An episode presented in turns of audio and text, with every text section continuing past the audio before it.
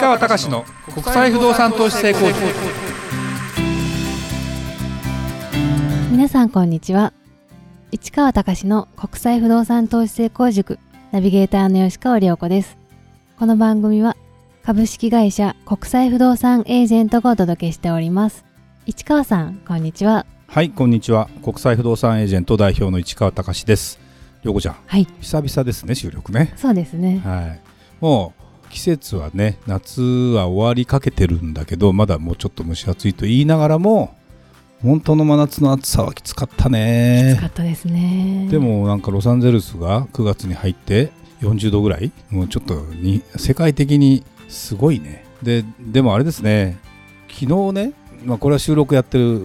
時点での昨日の話なんだけども、えーまあうちオンラインセミナー月にどうですか？3回4回ぐらい大体ねいつも涼子ちゃんが取り仕切ってやってくれたりするけどいや最高記録だったね。そうですね。びっくりしたね。はい。うんもうね今までのしなんだろ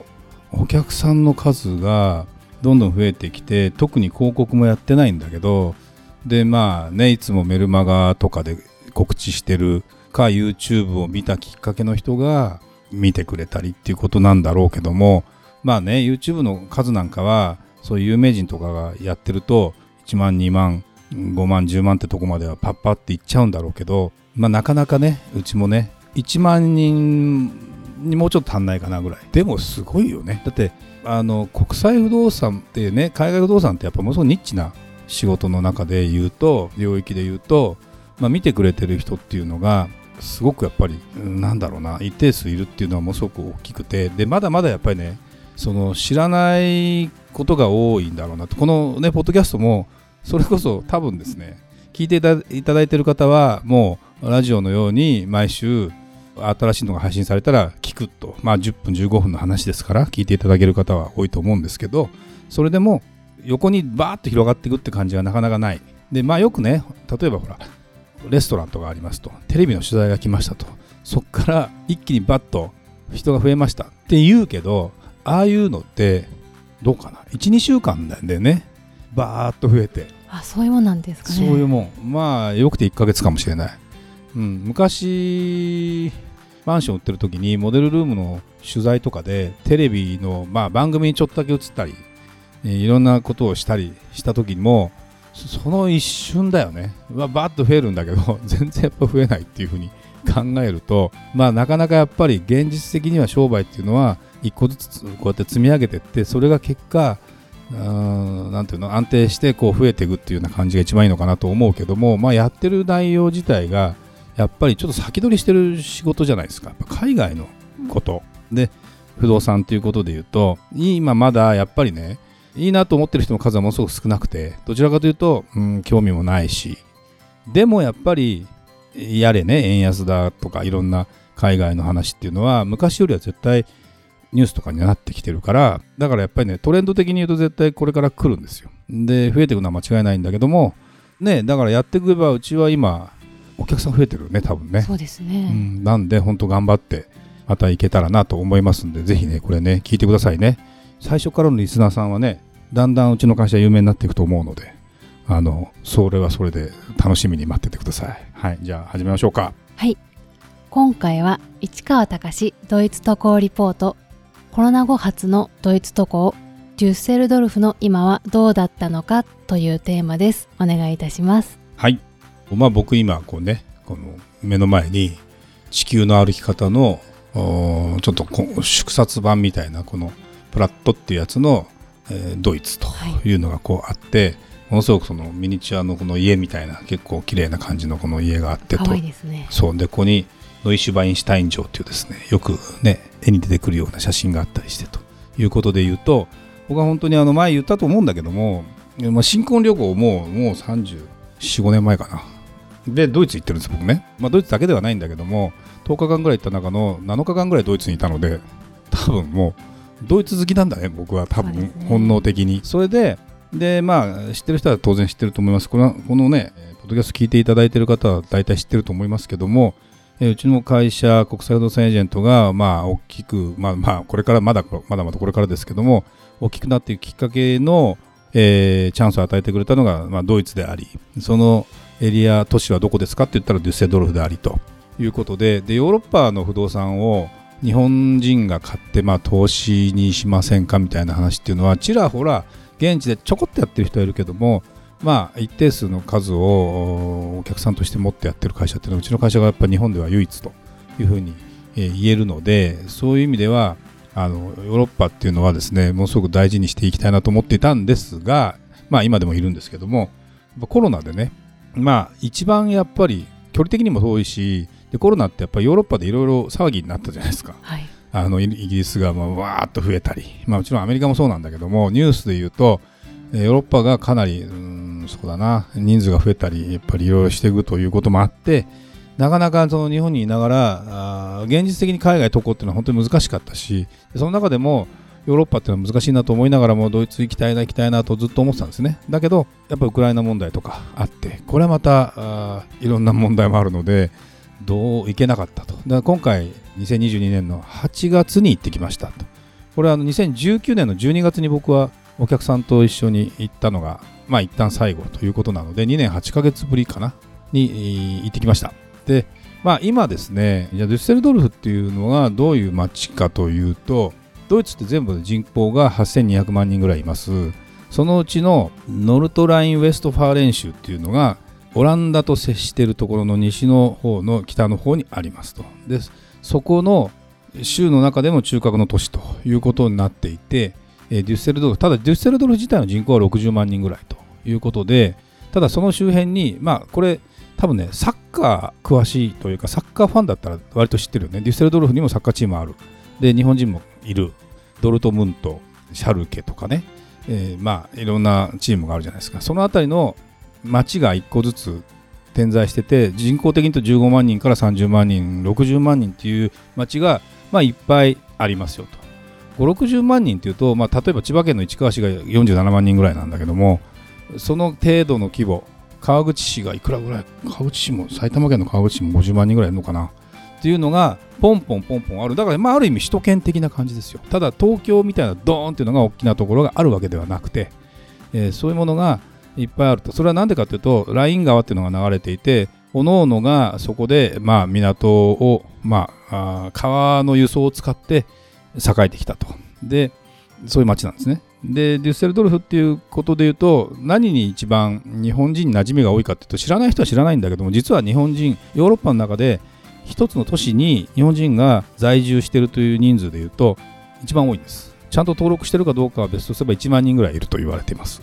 で、えーまあ僕はあのいつもデュッセルドルフの駅中央駅っていうのがあってそこから歩いて3分4分ぐらいのところに、まあ、日光ホテル日光デュッセルドルフっていうのがあって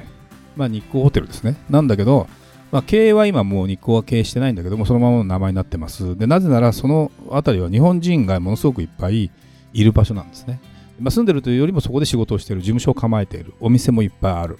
それは何でかというと日本人が多いから。でももちろん今日本食とかっていうのは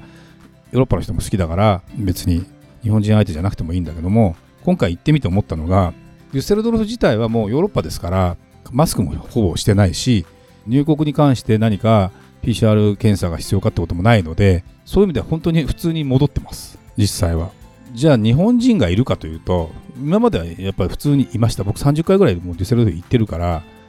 別に普通に歩いて 生活できるような状態ではあるんだけども久々にあどうなってるかなと思っていろいろちょっと散歩してみたんですね。そしたらあ日本人ほとんどいない。もうほとんどじゃないゼロかもしれない。アジア人はいました。でも韓国人かな？いるのは。中国人はあまりいない。やっぱりコロナで中国人出れないかもしれない、えー感じはものすごくした。あとはもともとやっぱりドイツはドイツ人だけで生活してるわけじゃない。特にまあいろんな人がこう行き交ったりしてるので何人か分かんないような人たちはいっぱいいますよね。という状況の中で言うともう一般的に見るとまあ戻っているかなと。でただレストラン街とかあのっていうところ観光地の的なところのレストラン街とか歩いていると今までは、まあ、まあドイツもフランスとかもそうなんだけどあっちの人って食事するときに店先の外で食事したりするじゃないですか、はい。テーブルとか出して。それはほら蒸し暑くなかったりするから、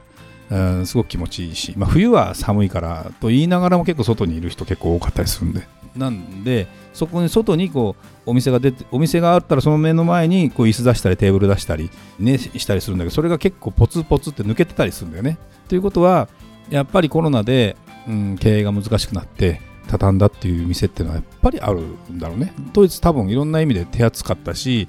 えー、おそらく補助金とかも多分出てたと思うんだけどもやっぱりこれを契機に辞めた人も多分いるだろうしでもまあ老舗というかかなり頑張ってるところに関してはずっとやってたのでまあそうですね。8割ぐらいはまた再開してたかなという感じかな。なんですごくね普通の感じではありました。じゃあ物価がどうかっていうとガソリンは1リットルいくらって？1.7ユーロぐらい。これ日本円直すと200円超えちゃうんで。えそんな高いのって言いながらドイツってもともとやっぱ高いんだと。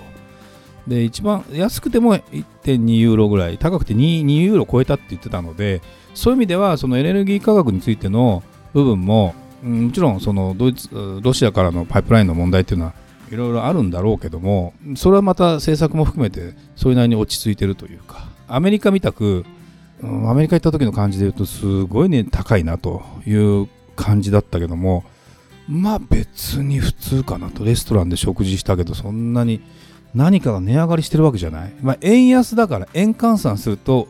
まあ、ユーロはそこまでね対ユーロに関してはそんなに変わってない今ドルとユーロがほぼほぼ一緒ぐらい日本円に対してって考えると140円ぐらいっていう感じに今えあれかな？ドルのが抜いたかもしれないねと思うとそこまで全然いってないんだけどもそうだなだから物価がどんどん上がってるかというと、まあ、日本とあんまり変わんないかもしれない。徐々にいろいろ上がってるとは思いますよ。で、もともとでも、なんだろうな、あの国面白くて、安いスーパー行くと安い。普通に売ってるものに関しては高い。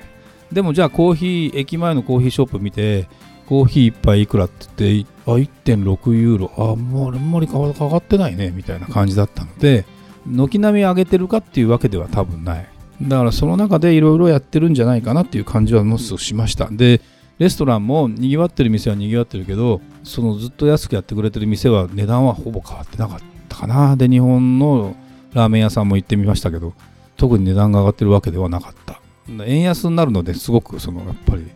あのこういう時思うよね。円でしか収入がない人からすると重たい。ユーロで収入があったりそれこそドルで収入があればスライドするからね。そんなにそこは全然難しくないので。やっぱりね、うん、そういうことなんかすごく思いました。で空港もそうだな。いろんな飛行機がどんどんどんどん入ってきててでいろんな飛行機がこう出ててあんまり光景はほとんど変わってない。まあ僕の場合まだ PCR 検査が日本に入国するときに必要なタイミングだったので空港にあるカウンターがあってそこに行くとそのコロナ用の PCR 検査をやってくれる。で日本フォーマット対応もできるので、まあ、お金は90ユーロぐらい取られるんだけどももうね日本もだんだんそういうの緩和されてきたからそのカウンター暇かと思いながらもいろんな人が結構来るんですよ。並んでるとなんか俺後ろに5人ぐらい並ぶかな？みたいな感じで。急にどうしたんだと思うとやっぱりまだまだね国によってはその PCR 検査的なものが必要な国っていうのはあるんだろうね。日本、別にここにいる人はみんな日本に行くとは全く限らないし、おそらくデュッセルドフから直接今日本の飛行機は飛んでないので、あの以前は当然飛んでたし、えー、いっぱい行き来してたんだけども、今経由経由して帰るので、そういう意味では日本に行くっていう感覚っていうのはものすごく少ないんだろうけども、まあそれはそれでっていう感じだったかな。うん、あのあとはね、まあ、気候的な話をすると今年のヨーロッパ暑い。で山火事とかねあのスペインとかフランスとかでもいろいろ話題とか問題になったりしたけどもあと干ばつね水不足。でライン川っていう川がこうあるわけですよ。で毎回そこ行くんでよく見てたんだけど水の量が半分ぐらいしかない。だから船も重たい船とか大きな船になると川底についちゃったりすることもあるのでもう運航できない。そうなると輸送費が高くなるんだよね。いっぺんに運べないから。だからやっぱり多分いろんなとこでインフレ的な傾向にはなってきてて、まあ、日本ほどではないもののあ日本ほどじゃないんだな。逆に金利も若干上がり始めてるのかもしれないね。だけど、まあ、住宅のことに関して言うとドイツってやっぱりねウクライナからの難民がもう受け入れたりもしている中で言うと昔よりも住宅が足りないんですよ今。大体ね年間40万世帯分の住宅が不足してる。だから建てれば売れるし国の補助もあるので結構ですね。家賃を払って借りる人も増えたり。でただあとドイツ人の人もこれだけなんだろうな。うんこんな状況になってくると買うっていう人もかなり増えてきてるみたいで、うん、だからそれを思うとそうね。ドイツの住宅地を言うとすごくまだまだ全然いけるなと要はやっぱり需給バランスがやっぱり、ね、不動産ってもすごく大事なんで要は需要と供給の関係で言うと供給が追いつかなくて需要が多いって時で不動産の価格ってのは上がるわけですよ基本的にはね。で持っていて安心できるで貸すというところでも困らないっていう状態になってくるのでやっぱり行ってみてとにかく思ったことはデュッセルドルフで僕らが商売してきたこと自体は間違ってもいないしこれからもまだまだチャンスかなと。で少なくとも多分もしかしたら今すぐ始めた方がチャンスなんじゃないかなという感じがすごくしますね。あの結局またみんなが正常に戻ってきていろんな人が競争相手で入ってきたりしてどんどんこう値段が上がっていたんだけどコロナで一回ある意味落ち着いたりもしてるわけですよ。アメリカみたく異様にそのなんだろうな、うん、それでもガンガン家賃上げていきますっていう感じではないので、えー、まだまだゆったりしてるんだけどもそういう意味ではまだまだチャンスかなっていう感じですね。それ行かないとやっぱりね分かんないんだね。言うとねあもちろんオンラインで今ほらドイツの人とも喋れるしどう状況どうなんですかって話なんだけどやっぱりねこれが行って自分でなんだろうね五感で感じるんだろうねやっぱね。ここにいて話を聞いて別にこのデータを見てるわけじゃないけどなんかなんかわかるんだよね。でやっぱり現地にいる人が熱く語るわけですよ。そこら辺の話とかも含めて。だから、まあ、もちろん信頼できる人の情報とかいろんな裏を取ったりもするんだけども建築も珍しく建築ラッシュみたいな感じの場所もあるけどあの今ねいわゆる日本でいう建築確認出してさあ着工するっていう話になって、うん、そうするとね全然竣工待たずに売れちゃうみたいな感じだったりするのでそういう意味では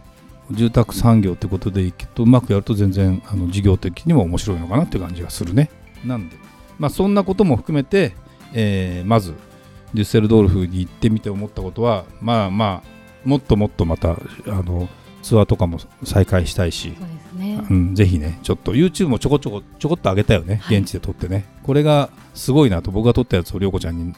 あの動画を送って編集してくださいっていうだけでこう成り立ったんであこれはこれでこんなこともやっぱりありなのかなって感じがしましたね。はいありがとうございました。それではまた次回お会いしましょう